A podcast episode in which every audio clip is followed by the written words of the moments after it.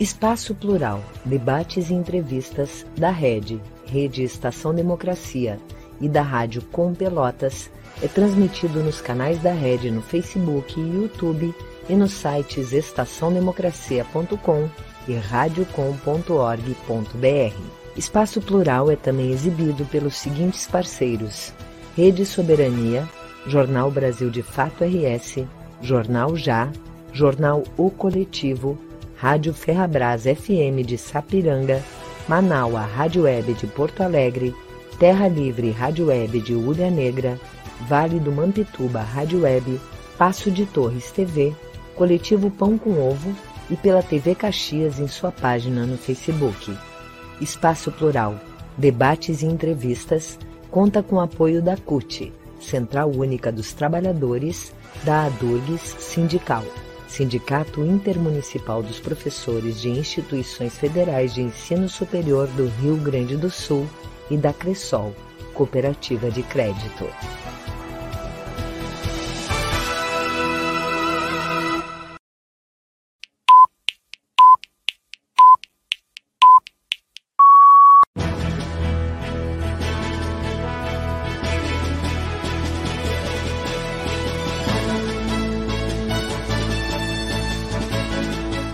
Espaço Plural, debates e entrevistas.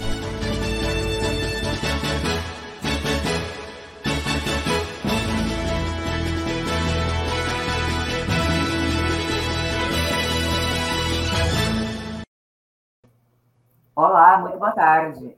Eu sou a jornalista Clarissa Henning, da Rádio Com Pelotas. Boa tarde, eu sou o jornalista Solon Saldanha, da Rede Estação Democracia. Esse é o programa Espaço Plural, debates e entrevistas. Nós estamos com você de segunda a sexta-feira, sempre das duas às três da tarde, buscando defender a pluralidade de pensamentos. Além das, das rádios e emissoras de TV e da web que são parceiras, você pode também assistir o nosso programa através do aplicativo Android, que você encontra disponível na Play Store com o nome Rede Estação Democracia. Você também pode nos acompanhar via web nos sites estaçãodemocracia.com.br e radiocom.org.br. Além disso, ainda no Facebook, no Instagram e no YouTube, tanto da rede Estação Democracia quanto da Rádio Com Pelotas. Para apoiar o nosso trabalho, por favor, se inscreva nos canais, ative o sininho e curta as transmissões. Você também pode participar enviando comentários, dicas e sugestões de pautas para construir o programa junto com a gente. E hoje nós conversamos sobre o impacto das redes sociais na sociedade. Para isso, nós estamos recebendo quatro convidados: o psiquiatra Ricardo Nogueira, que é coordenador do Centro de Promoção à Vida e Prevenção ao Suicídio, a jornalista Tayane Volcan, que é pesquisadora do Laboratório de Pesquisa em Mídia, Discurso e Análise de Redes Sociais, o delegado Emerson Wendt, que é secretário de Segurança Pública de Canoas e co-coordenador do Grupo de Estudos em Sociedade, Internet e Direito, e a professora Jaqueline Aguiar, doutora em Educação e coordenadora de Tecnologia da Secretaria Municipal de Educação aqui de Porto Alegre. A gente começa, então, perguntando para o doutor Ricardo. Em julho, o Facebook divulgou que mais de 2 bilhões e 700 milhões de pessoas usam algumas das redes sociais da empresa. Além disso, sabemos que mais de 600 milhões de empresas anunciam ou dependem de posts patrocinados na malha da gigante digital. Agora, poucos dias atrás, as redes sociais do Facebook ficaram fora do ar por sete longas horas, o que trouxe para o centro do palco a nossa dependência dessas plataformas. Segundo o site NetBlocks, que monitora o impacto de paralisações da internet, o prejuízo à economia global foi da ordem de 160 milhões de dólares, ou 876 milhões de reais. Mas qual é o custo emocional dessa dependência, doutor? Por favor.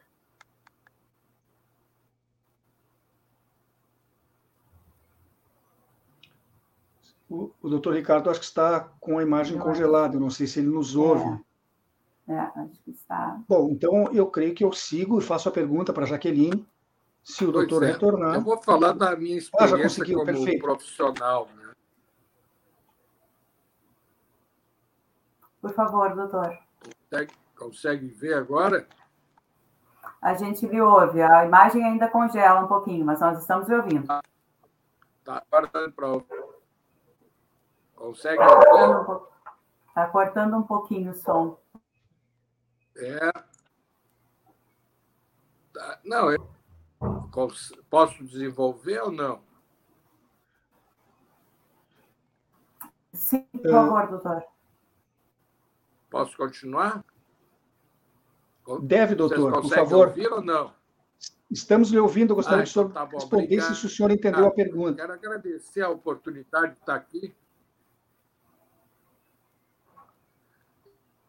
Em parte, porque eu vi meia picada a pergunta, mas a, a minha experiência como médico, na, na tarde de ontem, eu fui chamado num dos hospitais que eu trabalho, que é o Hospital Mãe de Deus, aqui em Porto Alegre, uma menina situação de risco, internou e tal.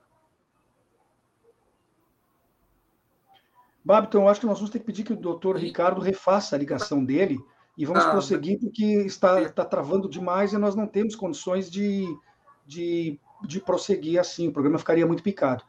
Por favor, Babton, na, na, nossa retaguarda e a questão da técnica, entre em contato e tente solucionar o problema. E eu pergunto para Jaqueline, eh, de acordo com a Unicef, o Brasil é o quarto país com a maior prática eh, de bullying no mundo. Nesse contexto, 36% dos nossos adolescentes já admitiram ter faltado à aula por sofrer cyberbullying. Como a escola consegue reconhecer esse tipo de violência, Jaqueline? Boa tarde, então, a todos, né, aos apresentadores, aos colegas aqui que estão debatendo nessa tarde, principalmente a nossa audiência que está aqui acompanhando essa temática que é tão significativa. É importante uh, pensar, uh, eu sempre digo assim, a gente tem uma enormidade de atravessamentos, né, nesse assunto. Tem potências, tem desafios, né, tem riscos, mas a escola, eu parto da evidência de que a escola ela tem um, um importante papel social, né, para desempenhar dentro das sociedades.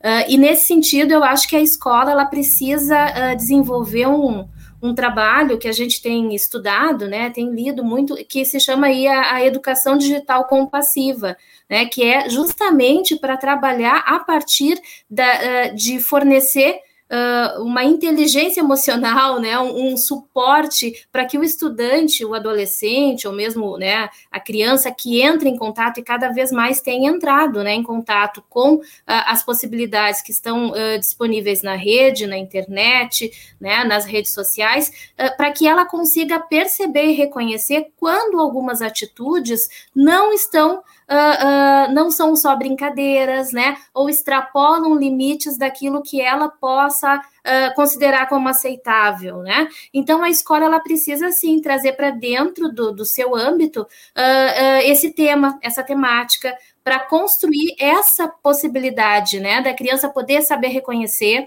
quando a brincadeira passa do limite, quando ela está sendo exposta, quando a, a, a, imagem, o nome, a foto, né, está sendo compartilhada de forma inadequada. Então, isso são habilidades. A gente costuma dizer, né, a escola, ela precisa construir habilidades em todas as áreas do conhecimento. Né? A gente precisa uh, ampliar a fluência leitora, a gente precisa ampliar a competência matemática, a gente precisa ampliar uh, pensamento crítico e a gente precisa consolidar um comportamento mais seguro dentro das redes sociais. E isso só se faz trazendo para dentro da escola e para dentro da, da, do currículo, né? Escolar essa discussão e essas práticas e vivências mediadas pelo professor, né? De forma segura, de forma orientada. Então, a escola tem esse compromisso. Eu acho que a questão do, do bullying e do cyberbullying é uh, uma preocupação e precisam fazer parte dessa discussão dentro da escola. É, até a senhora, inclusive, nos ajuda a diferenciar bullying de cyberbullying, por favor. O bullying, é, o que a gente tem, né, uh, na literatura e na, na, nos, nas evidências teóricas, o bullying ele é aquilo que é presencial, né? Aquela brincadeira, aquele o empurrão, né? O, o a, a, que, a gente, que eles costumam chamar né? a trollagem, né? O apelido, a, a insistência, a recorrência da ação para diminuir, para tornar uh, o convívio mais pesado. E o cyberbullying é o comportamento que se dá dentro das redes sociais. E aí também a exposição de fotos, né, a colocação de apelidos. Só que quando isso acontece dentro da rede social, a dimensão que isso toma, ela é muito maior, porque o, o, o, estudante, o adolescente, o jovem, ele também se sente perseguido, atacado, né, dentro da sua própria casa.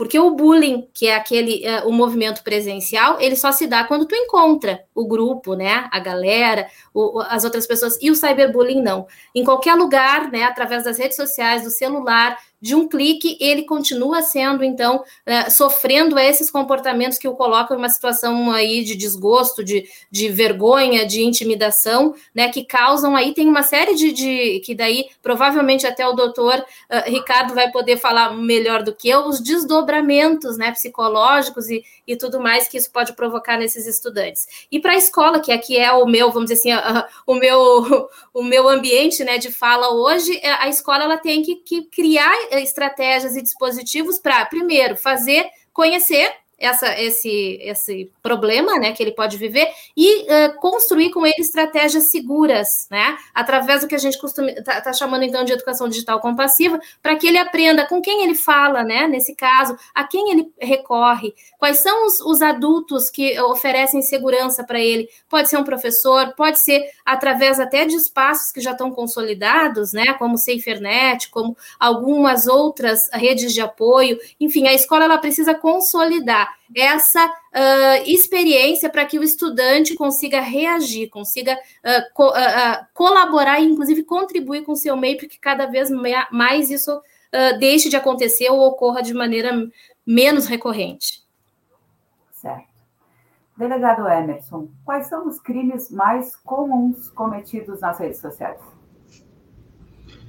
Bom, uh, existe uma lógica hoje muito atinente em razão da pandemia que as fraudes eletrônicas elas estão em evidência total, né? principalmente a questão dos chamados golpes através de aplicativos de mensageria como WhatsApp e Telegram, é, perfis falsos ou até mesmo é, perfis clonados do WhatsApp sendo utilizados é, para fins de, de obtenção de vantagem indevida.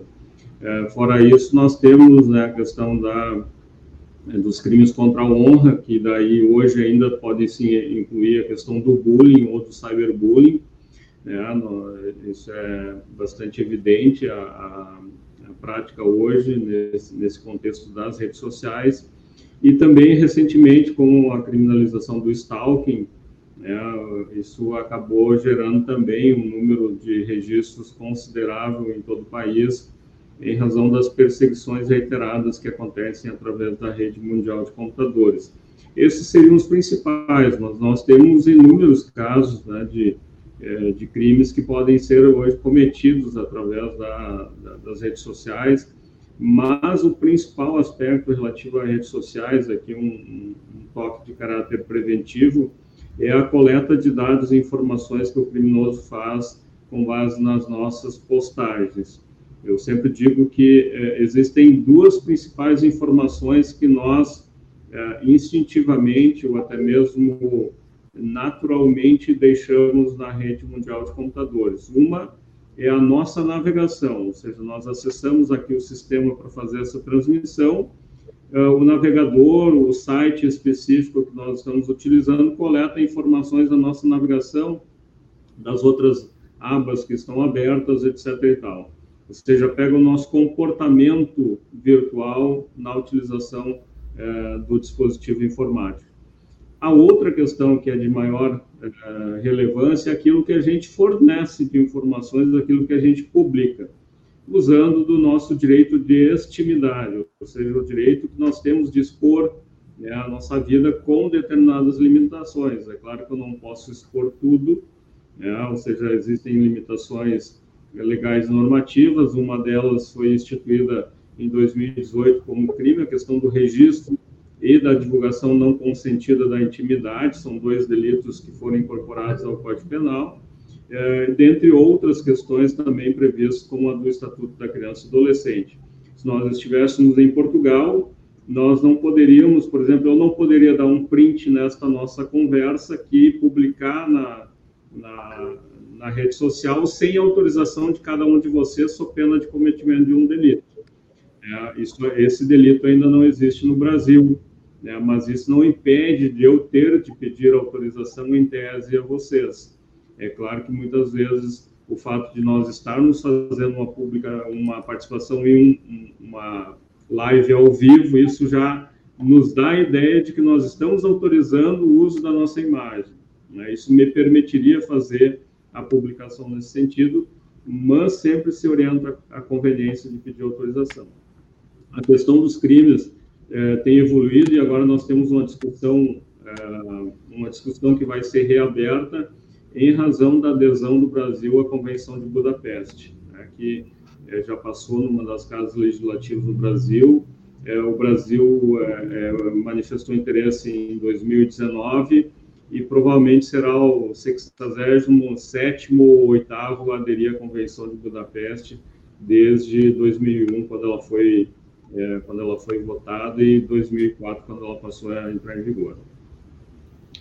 É, Clarissa, eu vou encaminhar uma pergunta para a Tayane e depois você retoma, tentando novamente o contato com o Dr. Ricardo, tá ok?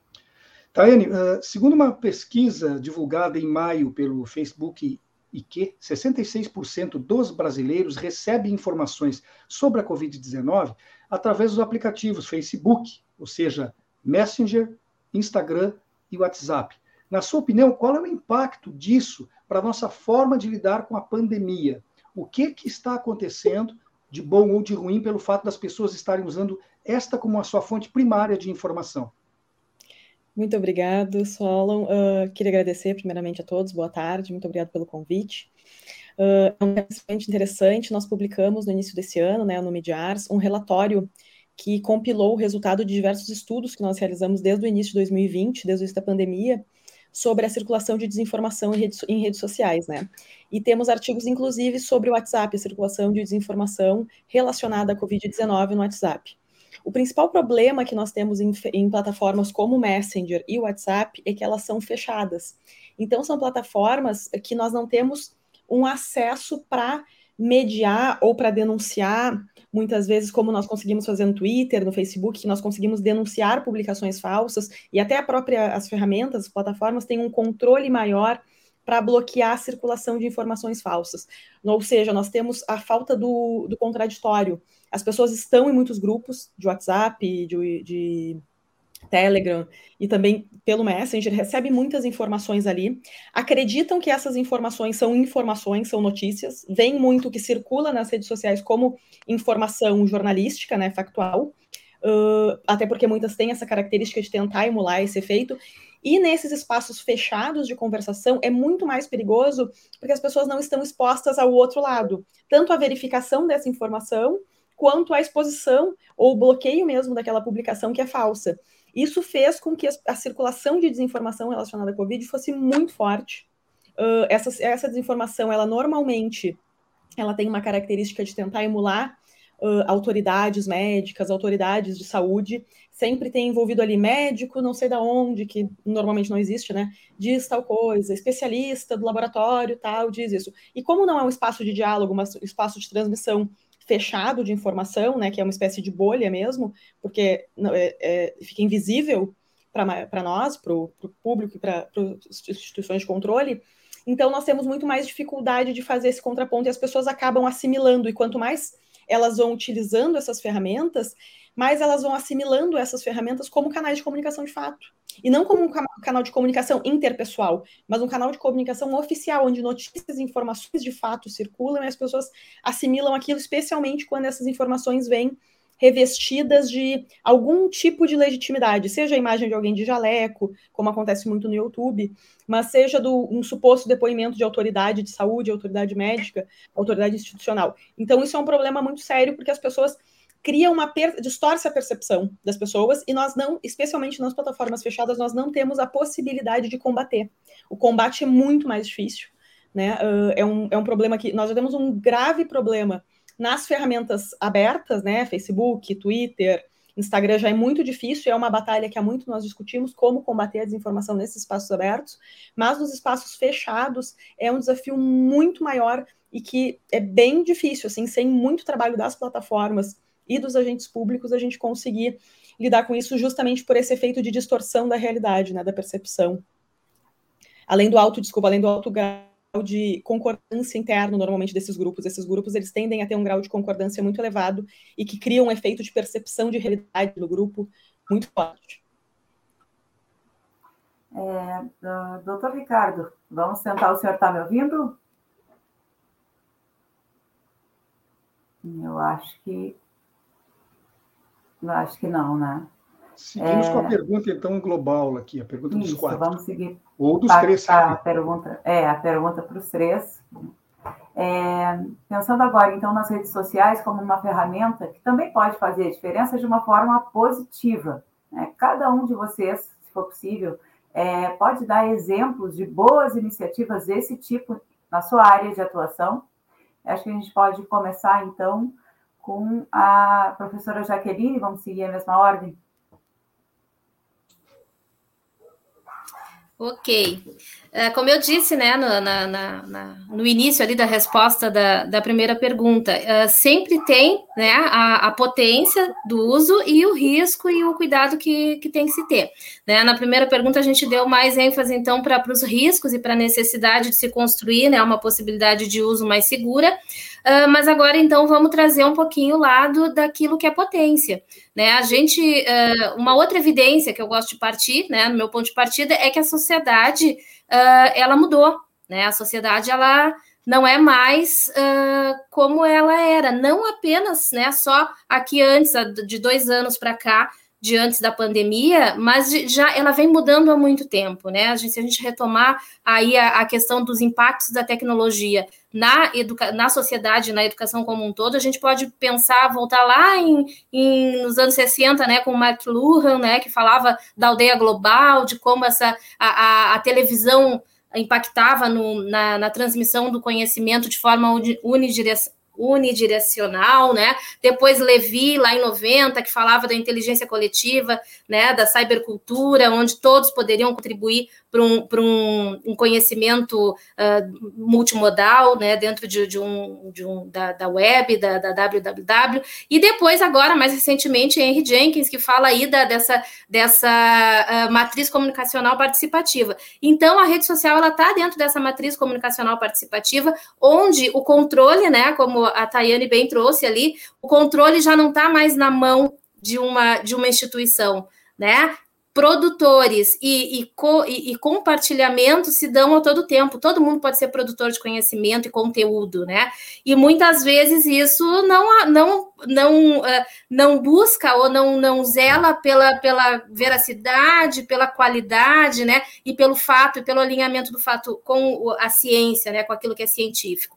Então, a potência da rede social, ela está exatamente nisso, na possibilidade de, uh, de buscar, de buscar outras opiniões que sejam iguais ou também diferentes às tuas, né? De construir trabalhos em grupos, né? De compartilhar conteúdos. Claro que se a gente não tiver a mediação da escola, né? O olhar do professor, isso vai se perder né, no, no, no, que a Tayane uh, uh, trouxe aqui para nós, né, que, que é justamente nisso, de, de, perder a veracidade, de que qualquer coisa vai estar tá, vai tá sendo circulada. Mas, se a gente tiver um projeto de comunicação midiática, por exemplo, dentro da escola, né? Esse, esse, essa produção midiática dentro da escola, ela oportuniza justamente que o estudante consiga identificar o que é falso, né? O que é fake news, o que está circulando ali que não está baseado em fatos. Então, a escola ela precisa de novo, né? Ela tem de novo um papel muito importante, que é construir habilidades para o estudante conseguir perceber que manejos né, linguísticos ele precisa usar dentro da rede social e que manejos linguísticos ele precisa construir para identificar quando o conteúdo é falso, quando o conteúdo é verdadeiro, como é que ele verifica isso, né? Então a rede social ela tem muitas potências e ela coloca a escola dentro do tempo dela, né? A, a contemporaneidade traz a rede social para esse convívio da sociedade. E a escola não pode se, se, furtar, não pode se afastar dessa possibilidade de discutir isso com, com os estudantes e produzir esse conhecimento junto com os estudantes. Certo. É, delegado Emerson, por favor. É, o, no nosso caso, em termos de investigação, até esses dias eu, eu fui questionado para fazer uma fala num evento acadêmico e, e, a pergunta era se o Brasil está preparado para enfrentamento da cybercriminalidade. E a gente tem algumas boas práticas pelo país, mas elas são esparsas. Nós temos uma dificuldade em termos de de ordenação e padronização, porque nós temos 27 polícias civis estaduais que fazem parte de 27 estruturas político-governamentais nos seus estados. Ou seja, tem políticas é, orientativas diferentes, embora nós temos, desde 2012, uma lei que foi uh, votada e aprovada junto com a Lei Carolina Dickmann, todo mundo fala da lei Carolina Dick, mas, mas não fala da lei que foi aprovada junto, que é a lei 12.735, que prevê lá no seu artigo 4 a estruturação de órgãos de polícia judiciária para o enfrentamento à criminalidade cibernética. Então, cada. É, só que não diz como fazer, ou seja, deixa a cargo simplesmente dos estados, assim como a, a lei de, enfrenta, de combate ao bullying, é, de 2015, se não me falha a memória, lei 3.188 é, ou alguma coisa assim, ou 185, é, também fala da, da, política de enfrentamento, mas não diz quem vai ser responsável nem quem, quem amplitude. E, ou seja, nós precisaríamos de uma política é, nacional orientativa. E nesse ponto, eu trago aqui uma boa prática que foi desenvolvida ainda em 2015 é, no próprio Ministério da Justiça, que foi um laboratório de inteligência cibernética, que hoje é um laboratório de operações cibernéticas, que trabalham apoiando investigações criminais de todo o país.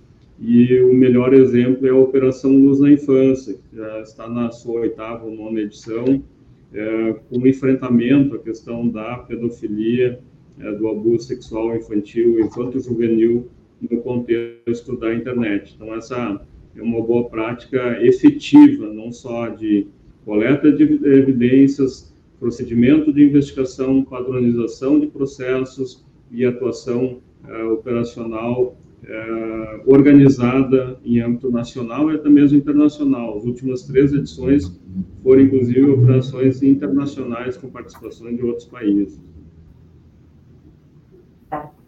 É, Tayane, por favor.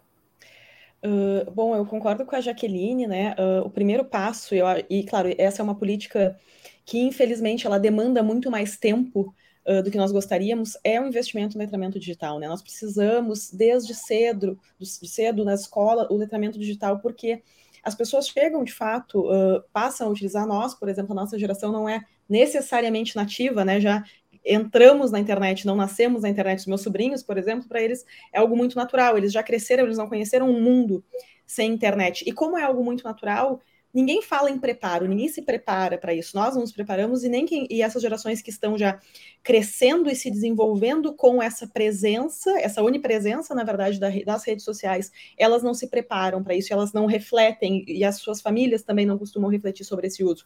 Então é muito importante que as escolas, que o espaço de educação, ele se prepare para esse acolhimento e para essa formação desde cedo, né? Então o letramento digital Hoje ele é importante para todas as faixas etárias do país, não só para as crianças, mas como política pública, ele precisa ser visto a futuro também como uh, uma política pública que deve ser implementada desde cedo, não só pela questão da desinformação, mas por questões mentais mesmo, psicológicas, né? A exposição que a gente tem às crianças é um uso muito intenso, é uma realidade de hiperexposição desde muito cedo. Crianças trabalham, muitas crianças trabalham como influenciadoras desde 4, 5 anos de idade, né? E qual é o efeito disso? Quais vão ser os efeitos no médio e longo prazo?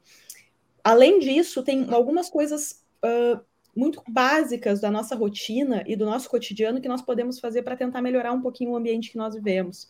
A primeira delas é cuidar.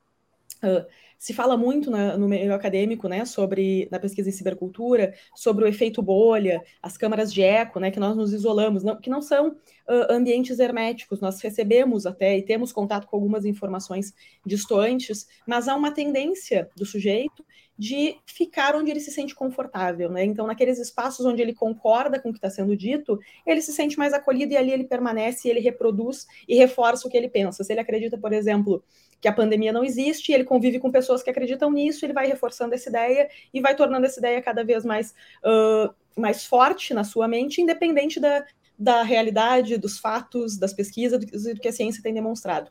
Então, cuidado quando as pessoas se sentem confortáveis demais. Se elas só recebem mensagens que legitimam aquilo que elas acreditam, se elas não estão vendo outros pontos de vista, se não há discordância nos espaços onde ela está, tem um problema, provavelmente ela está se isolando no contexto da rede. E quando tu te isola, a probabilidade de tu ser afetado por desinformação ou por informações de baixa qualidade, ela aumenta, porque tu não está tendo uh, contato com o contraditório nunca. Tu está sempre só legitimando e reforçando um ponto de vista. E isso é uma coisa perigosa. Então, ter esse cuidado é bastante importante.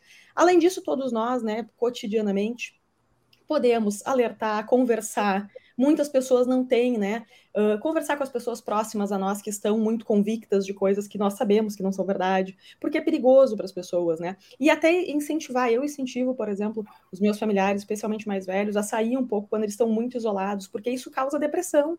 Eles ficam tristes. Eu recebo, nós recebemos vários relatos de pessoas que ficam deprimidas porque o mundo está horrível, porque elas só recebem coisas muito ruins o tempo inteiro informações muito horríveis.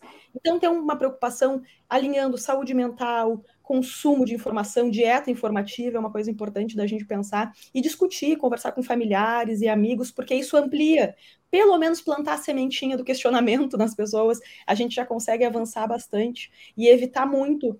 Uh, não só essa polarização, mas essa polarização desinformativa, né? Nós temos, estamos vivendo um, cada vez mais uma tendência das pessoas assumirem uma realidade paralela para si e se fechar naquela realidade paralela e se fechar para o diálogo. Isso é uma coisa bastante prejudicial. E essas pequenas ações todos nós podemos fazer no nosso dia a dia. E claro, né? Sempre discutir e cobrar políticas públicas de letramento digital, porque para o futuro é a única coisa que poderá nos, nos salvar enquanto sociedade, digamos assim. Muito obrigada. Clarissa, acho que já ultrapassamos a primeira metade do programa, então vamos chamar o intervalo, mas antes, informando aos nossos ouvintes e também pedindo desculpas, de certa forma, mesmo a culpa não sendo nossa, ao nosso convidado, uh, o doutor Ricardo Nogueira, porque as inúmeras tentativas que ele fez de se conectar conosco não deram certo. Pelo menos uma meia dúzia de vezes, a gente fica acompanhando aqui pelos bastidores, o contato dele se estabelecia e caía, não dando segurança para que se pudesse conversar e dar continuidade ao programa. De qualquer maneira, temos as outras três pessoas convidadas e com, com elas vamos continuar após o intervalo comercial falando dessa questão do impacto das redes sociais uh, na sociedade como um todo. Então, um breve intervalo e já voltamos com o Espaço Plural Debates e Entrevistas. Espaço Plural, debates e entrevistas da Rede, Rede Estação Democracia e da Rádio Com Pelotas é transmitido nos canais da rede no Facebook e YouTube e nos sites estaçãodemocracia.com e radiocom.org.br. Espaço Plural é também exibido pelos seguintes parceiros: Rede Soberania, Jornal Brasil de Fato RS, Jornal Já, Jornal O Coletivo, Rádio Ferrabras FM de Sapiranga, Manaua Rádio Web de Porto Alegre, Terra Livre Rádio Web de Ulha Negra, Vale do Mampituba Rádio Web, Passo de Torres TV, Coletivo Pão com Ovo e pela TV Caxias em sua página no Facebook. Espaço Plural, debates e entrevistas, conta com apoio da CUT, Central Única dos Trabalhadores, da ADURGS Sindical, Sindicato Intermunicipal dos Professores de Instituições Federais de Ensino Superior do Rio Grande do Sul, e da Cressol, Cooperativa de Crédito.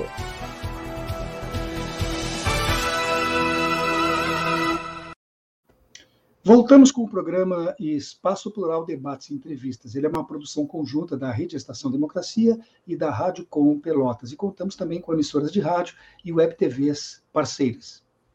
Lembre que você pode mandar seus comentários e perguntas também pelo chat nas nossas redes sociais. Você encontra a Rádio Com e a Rede Estação Democracia, tanto no Facebook, Instagram e YouTube. Se inscreva, ative as notificações e curta a transmissão. Assim você participa com a gente e ajuda a construir o espaço plural. O tema do nosso programa de hoje é o impacto das redes sociais na sociedade em geral. Estão conosco a jornalista Tayane Volcan, que é pesquisadora do Laboratório de Pesquisa em Mídia, Discurso e Análise de Redes Sociais, o delegado Emerson Vent, que é secretário de Segurança Pública de Canoas e co-coordenador do Grupo de Estudos em Sociedade, Internet e Direito, e a professora Jaqueline Aguiar, doutora em Educação e coordenadora de Tecnologia da Secretaria Municipal de Educação de Porto Alegre. Nós seguimos, então, com as perguntas uh, para cada um de vocês, mas sempre insistindo que, se tiverem interesse em discutir e conversar sobre aquele tema, por favor, sintam-se convidados a fazer isso. É, acho que a gente fala, então, com a Jaqueline agora. Existem tipos de violência, no cyberbullying mais comuns de acordo com o gênero do agressor e do agredido?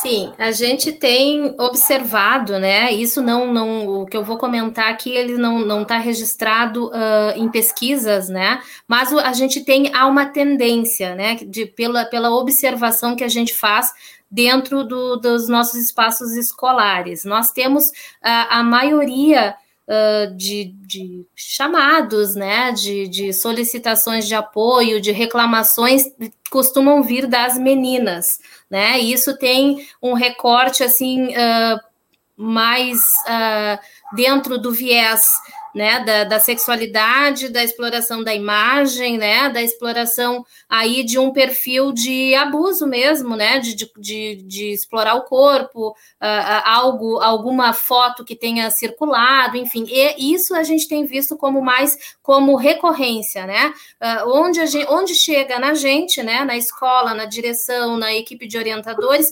normalmente tem sido mais esse recorte da, das meninas né? Isso tem, inclusive, a gente que pesquisa né, sobre isso, isso tem, inclusive, uh, vários sites, né? Onde elas podem trocar uh, mensagens, onde elas podem se apoiar, e a gente tem costumado, uh, a gente tem incentivado que elas procurem, que elas denunciem, né, que elas uh, busquem apoio e auxílio nos adultos e também nos espaços, como eu falei anteriormente.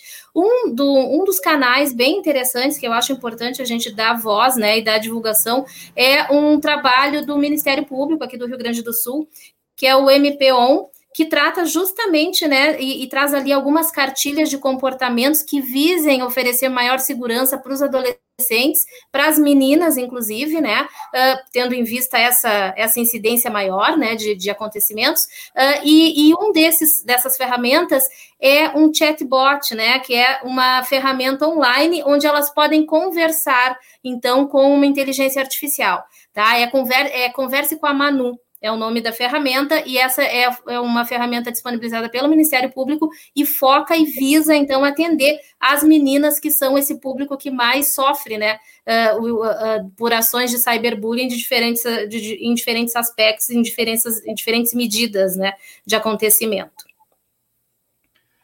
Delegado Emerson, eu gostaria de saber como regular os guardiões porque desde ansiedade, depressão, até problemas como o tráfico de drogas, tráfico humano, vieram à tona numa série de reportagens recentes chamada The Facebook Files. A grande player do mundo digital vem enfrentando um escândalo gigantesco nas últimas semanas, iniciado pelo Wall Street Journal. O jornal norte-americano teve acesso a documentos internos do Facebook e concluiu que a empresa sabe muito bem que as suas plataformas estão cheias de problemas que causam danos às pessoas. Nós devemos, então, eu lhe pergunto isso, seguir tratando essas grandes empresas virtuais como empresas comuns, quando o impacto dos efeitos que elas causam pode ser tão devastadores, inclusive para a democracia? Qual é a sua posição sobre isso, delegado? Solon, esse é um debate que não vem de agora, ele vem há, muito tempo, né, de como regular esse processo. Isso, inclusive, está tá em debate agora na, é, projeto de lei é, que trata do, da lei de responsabilidade e transparência na internet, que é lei, o projeto de lei 2630, é, que foi aprovado no Senado e hoje tem 78 projetos agregados assim no, no debate na Câmara dos Deputados. Ou seja, como, como efetivar o controle, qual a responsabilidade desses grandes players né, nesse contexto uh, da, da internet. Né? Porque o que vige hoje muito forte é a lógica da autorregulação. Ou seja, esses grandes players, eles têm o seu próprio mecanismo de controle e de é, banimento ou várias outras regras, como, por exemplo, as regras relativas à, à violação de direitos autorais, a questão de pedofilia, etc. e tal, e acabam essas regras acabam sendo uh, mais fortes, né? ou seja, mais fortes e efetivas do que as regras específicas dos estados enquanto uh, controladores e, e, e normatizadores. É, então esse debate muitas vezes ele parte dos Estados Unidos, parte da Inglaterra, onde é, as lógicas são mais evidentes de proteção de dados e acabam chegando aqui no Brasil, onde nós temos esse debate é, onde também os players têm é, um lobby muito forte em relação aos, aos nossos legisladores. Isso foi muito, ficou muito evidente é, na formatação, por exemplo, da Lei Geral de Proteção de Dados, é, em algumas regras que acabaram se sobressaindo é, na, na sequência da Lei Geral de Proteção de Dados, ou seja, na modificação mesmo antes da vigência, todo esse contexto a, a, hoje é uma preocupação muito grande, aliada à lógica é, desses players, que é uma lógica totalmente comercial. É, ou seja, uma análise de comportamento da, daquilo que se posta, daquilo que se curte, de como se comporta, o que escreve, como escreve, o que fala. É, e aí a gente entra na lógica, o que fala, não, mas o que fala fora, ou seja, do, do, da, da rede mundial mesmo porque basta que a gente faça um teste próximo ao nosso telefone, falando que nós gostaríamos de fazer uma viagem, comprar um produto. Uh, na sequência, quando você acessar a rede social, o Instagram, o Facebook, você vai ver ali uma, uh, estranhamente, uma notícia uh, que te oferece justamente aquela viagem que você estava querendo fazer ou comprar aquele produto que você estava querendo comprar. É, você tem duas formas de analisar isso, né? A questão da lógica do risco e da recompensa, né? ou seja, quando você trabalha isso no, no John Adams, que é um, é um teórico do risco da Inglaterra, ele fez um, até a capa do livro é toda preta e com alguns pontos claros, né? É, porque é justamente esses pontos claros é que a gente tem, de certa forma, uma certeza do risco, e o ponto escuro a gente não tem certeza é, desse, desse risco. E esse é o contexto da internet, né? ou seja, você pode trabalhar com a lógica do risco e utilizar o processo de recompensa, por isso que nós utilizamos a gratuidade das redes sociais, nós utilizamos a gratuidade dos, dos serviços de mensageria, mas em contraprestação nós ah, autorizamos a fornecer dados.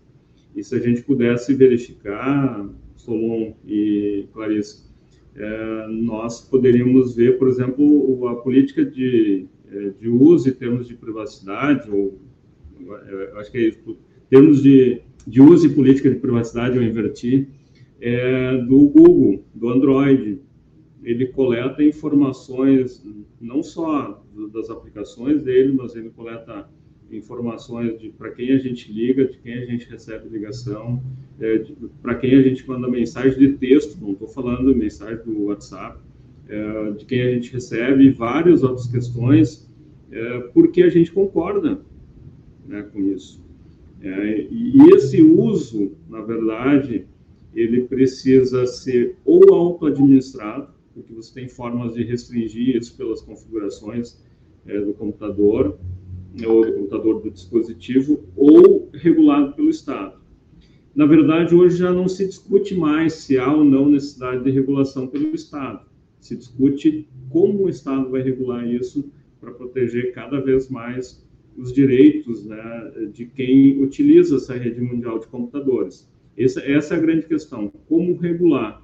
É, se você pensar A minha pesquisa de mestrado lá de 2015, que eu terminei e publiquei em 2016, é, 92% das pessoas que responderam meu questionário, quase mil pessoas que responderam, 92% é, disseram, olha, eu quero alguma regulação na internet, seja ela penal, civil, ou seja, eu, eu preciso de controle, é, mas não, não necessariamente sabendo que tipo de controle seria feito isso, esse controle também poderia ser utilizado contra, porque o controle ele pode existir de uma maneira e pode beneficiar e também prejudicar.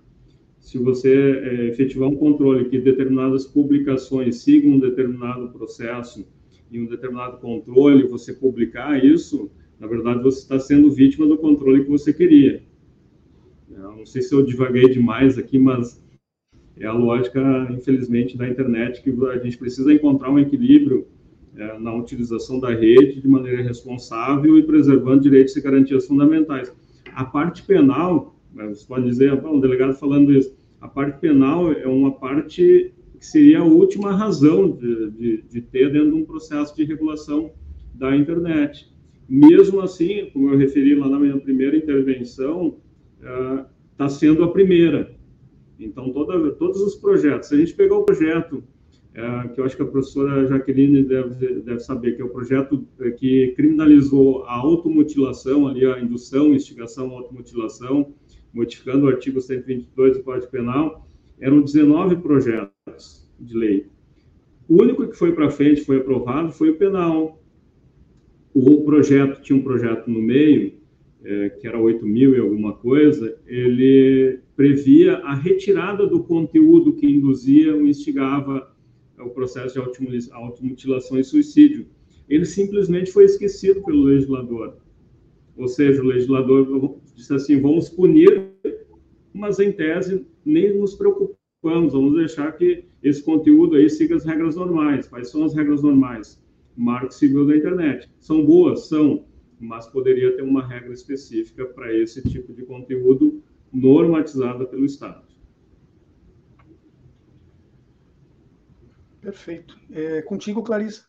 Acho que ia perguntar eu só poderia fazer só uma contribuição, desculpa, só já que é dentro da mesma pergunta, e só uma, uma, outra outro aspecto também que é importante os legisladores pensarem e normalmente não pensam, que além do controle das punições, também ferramentas de transparência, porque os pesquisadores têm uma dificuldade absurda de obter, uh, inclusive dados com todo o cuidado, com todos os protocolos necessários para a gente fazer pesquisa, né, anonimizar tudo, não, não, é esse tipo de acesso que se quer, é acesso a dados para poder fazer contribuições para a sociedade do que está acontecendo ali, como são usados esses dados, porque esses dados são vendidos na prática, eles não são protegidos de ninguém, eles são vendidos, eles só não são transparentes o suficiente, por exemplo, para pesquisadores terem acesso, uma dificuldade absurda. Então, até esse tipo de uh, legislação é importante pensar, né? Uma legislação que dê conta também de ter transparência, porque a sociedade vai se sentir mais segura se tiver transparência. A gente sabe que tem um acompanhamento da academia, por exemplo, do que está acontecendo nessas plataformas, e hoje não tem. A única forma de acessar esses dados é comprando, é a lógica do mercado mesmo, que me parece ser a pior, né? Ser a única forma de ter acesso a isso sempre uh, apenas assim. É, Tayane, justamente a minha pergunta para mim, para ti, vai justamente nesse, nesse mesmo sentido do que estava falando o delegado Emerson. É, mas, claro, aí recortando um pouco mais, pedindo para recortar um pouco mais na tua área, que é comunicação e pega um pouquinho de marketing também, né? Eu acredito. É, uma das máximas contemporâneas que falam por aí é que quando o almoço é grátis, normalmente a sobremesa é a gente mesmo. Então, como é que essa lógica se aplica às redes sociais nesta área, na área da comunicação e do marketing? Uh, bom, nós somos a sobremesa todos os dias da, das plataformas, né? Uh, das plataformas e de quem está pagando para as plataformas, na verdade, para obter os nossos dados. Uh, a, recentemente, vários escândalos, né? Até no Congresso americano, várias vezes, semana passada, ainda uma representante de Facebook esteve prestando depoimento, as grandes empresas estão sendo chamadas ainda muito discretamente, mas estão sendo chamadas à responsabilidade nesse aspecto do, do uso de dados, porque a realidade hoje, nós tivemos aqui nas eleições uh, de 2018, infelizmente, um, um efeito muito grande, nós conseguimos pegar bastante isso nas nossas pesquisas, por mais que elas sejam feitas muitas vezes manualmente, já que as ferramentas não nos permitem acesso aos dados, nós temos coletas bem, bem precárias, mas a realidade é que Hoje, uh, tanto a, por que, que não se combate a desinformação de maneira efetiva?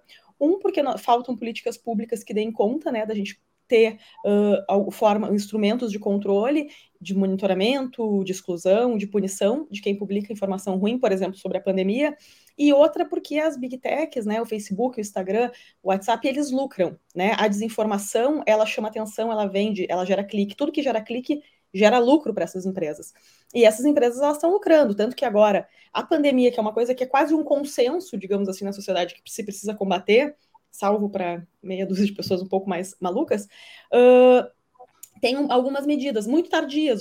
O, o YouTube essa semana falou que vai retirar vídeos uh, negacionistas agora, vai começar efetivamente a retirar vídeos negacionistas, retirava alguns esporadicamente e vai fazer uh, uma política um pouco mais jogo duro para retirar conteúdo desinformativo de saúde. Mas nós temos há muito tempo conteúdo desinformativo na área de saúde, de vacina, campanhas anti-vacina, muito antes da pandemia já, que eram conteúdos que geram cliques, que geram dinheiro para essas plataformas, e as plataformas uh, elas acabam que se omitem no combate, por exemplo, e na regulação, usam o argumento de serem empresas privadas que estão apenas lidando com o lucro, e o Estado se omite também, os legisladores não criando regras, e elas se aproveitam, porque até esse conteúdo, não só desinformativo, mas o conteúdo violento, por exemplo, conteúdo machista, são conteúdos que é muito difícil retirar da, da da, da rede, né? A Jaqueline estava comentando, né, sobre que existem tipos de cyberbullying que são mais característicos, né, contra homens e contra mulheres. Eu lembro em 2015 nós fizemos uma coleta de dados sobre nos comentários de uma entrevista, isso na página da Globo no Facebook, uh, dos comentários de uma entrevista que a Dilma Rousseff deu para o Jô na época, e dos 100 comentários mais uh, relevantes ali classificados pela própria ferramenta, ou seja, os que ficam mais em evidência para quem acessa a página, 97 eram comentários violentos e violentos contra a figura mulher Dilma. Não a política, não a presidente, não a contra a mulher, por ser mulher. Seja característica do seu corpo, sexualidade, diversos elementos. Eram comentários extremamente violentos. Então, esse tipo de conteúdo, ele já circula com muita liberdade, com pouquíssimo controle, e ele está sendo vendido porque ele gera clique, ele gera receita, ele gera engajamento, as pessoas compartilham e as plataformas sabem que se elas começarem efetivamente a implementar políticas de controle, de cerceamento da violência, da desinformação, do bullying, elas também vão ter uma, uma queda de receita, né? Porque isso é uma parcela, é uma parte expressiva do seu do tráfego, do circuito, do, do tráfego da, de informações delas, e isso hoje não é não é interessante economicamente assim, para essas empresas. Infelizmente é o que a gente tem visto, e também essas medidas que a gente vê de controle mitigam muito pouco o problema. Na pandemia mesmo foram muito, muito, muito discretas. Muitos conteúdos informativos meses depois seguem lá. Bom, nós já na reta final do programa, só agora conseguimos com que o doutor Ricardo Nogueira estabelecesse conosco um contato confiável, com menos risco de queda. Então, eu vou me limitar a fazer uma pergunta para ele. Infelizmente, a participação dele terminou prejudicada, mas não tivemos responsabilidade por isso.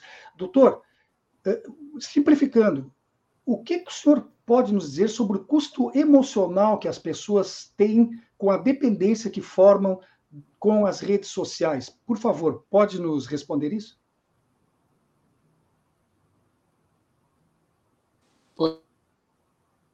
Antes, né, que ontem mesmo estava numa, numa UTI, chamada numa, numa UTI de uma menina vítima de uma situação similar a essa.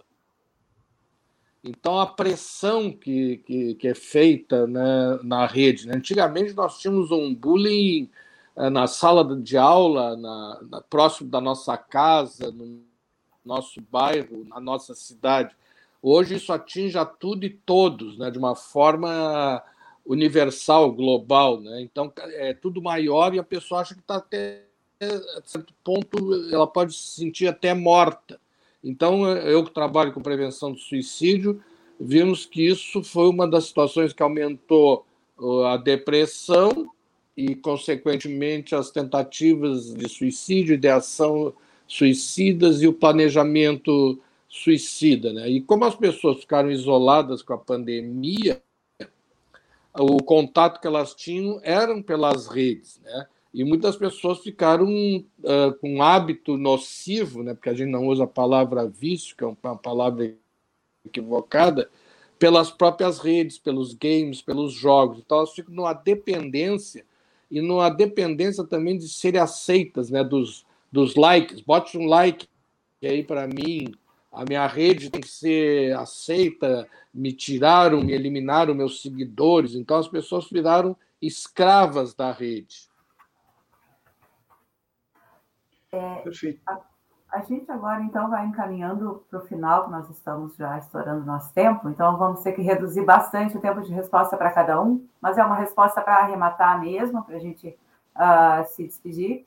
Então, para encerrar, eu peço que cada um, dentro da sua área de atuação, deixe uma dica para que a gente faça um uso melhor, mais saudável, mais seguro das redes sociais. Então, por favor, em um minutinho de resposta, sendo bem rigoroso com isso, tá? A gente pede.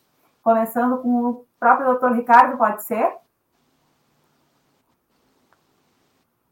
Pode ser. Eu, eu faço aqui um alerta para os pais, porque as crianças estão entrando nas redes.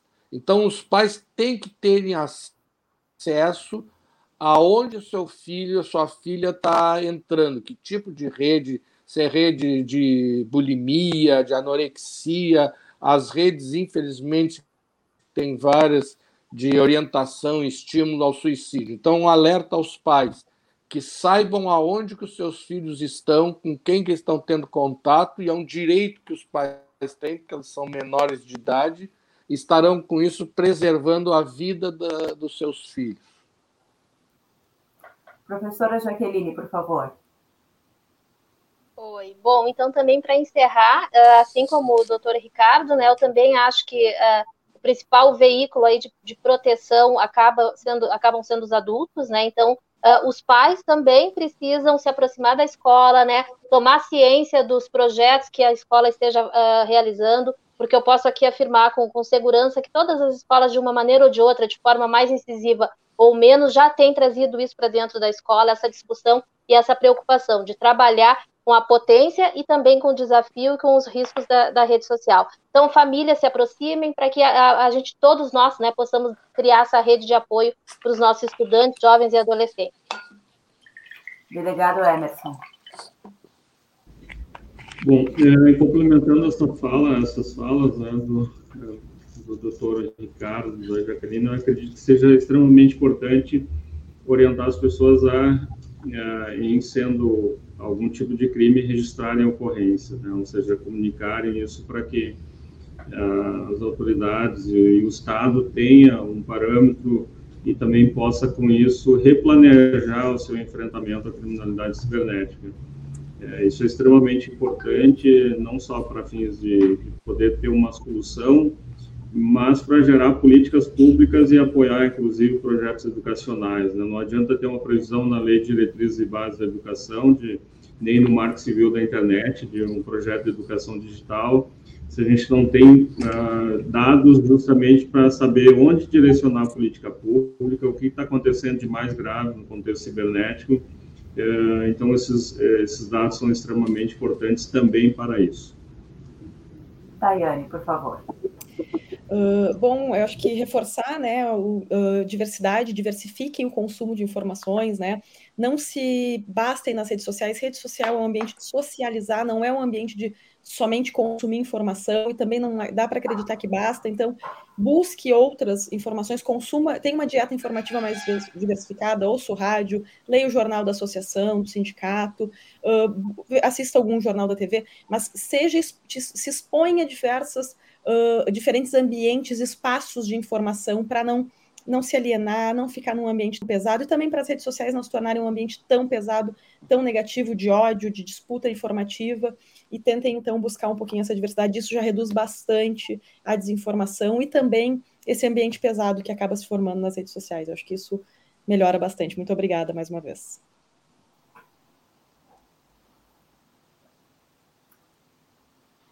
Eu creio que falta a Jaqueline ainda, né? Não, a Jaqueline comentou assim, foi a segunda. eu estou. Tá, perfeito. Então temos todos completados os, o circuito das respostas e das despedidas. Eu quero lembrar que falamos hoje aqui sobre o impacto das redes sociais na sociedade em geral. Conversamos com o psiquiatra Ricardo Nogueira, coordenador do Centro de Promoção à Vida e Prevenção ao Suicídio, a quem novamente pedimos desculpas, porque a sua participação ficou exígua acidentalmente. Também conosco a jornalista Tayane Volcan, pesquisadora do Laboratório de Pesquisa em Mídia, Discurso e Análise das Redes Sociais, o delegado Emerson Vint, secretário de Segurança Pública de Canoas e co-coordenador do Grupo de Estudos em Sociedade, Internet e Direito, e a professora Jaqueline Aguiar, doutora em Educação e coordenadora de Tecnologia da Secretaria Municipal da Educação de Porto Alegre. O Espaço Plural volta a agradecer a participação de todos os convidados. Muito obrigada. Nós também queremos convidar você, nosso internauta, para que acompanhe o programa Estação Prata da Casa com Nora Prato. Hoje ela recebe a jornalista e produtora Glaci Borges. Estação Prata da Casa começa daqui a pouquinho, às quatro horas da tarde. E amanhã o Espaço Plural vai abordar o aumento da fome e da miséria no Brasil. Não perca.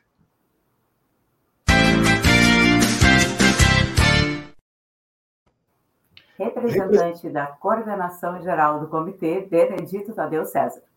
É, coordenadora Geral do Espaço Plural, Núbia Silveira. Apresentação Solon Saldanha. E Clarissa Henning. Uma produção colaborativa da Rede Estação Democracia na técnica Babiton Leão e Gilmar Santos. As opiniões emitidas pelos entrevistados e debatedores são de responsabilidade de quem as expressa e não necessariamente correspondem à opinião da Rede Estação Democracia, da Rádio Com Pelotas ou de seus parceiros. Como sempre, nós terminamos o programa lembrando a você que a pandemia não acabou. Portanto, mantenha os cuidados com o uso de álcool gel, de máscaras e o distanciamento social. Com essas providências, você cuida de si e das pessoas ao seu redor, das pessoas que você ama. Muito obrigado pela audiência e amanhã a gente volta a se encontrar aqui. A gente se vê amanhã. Até.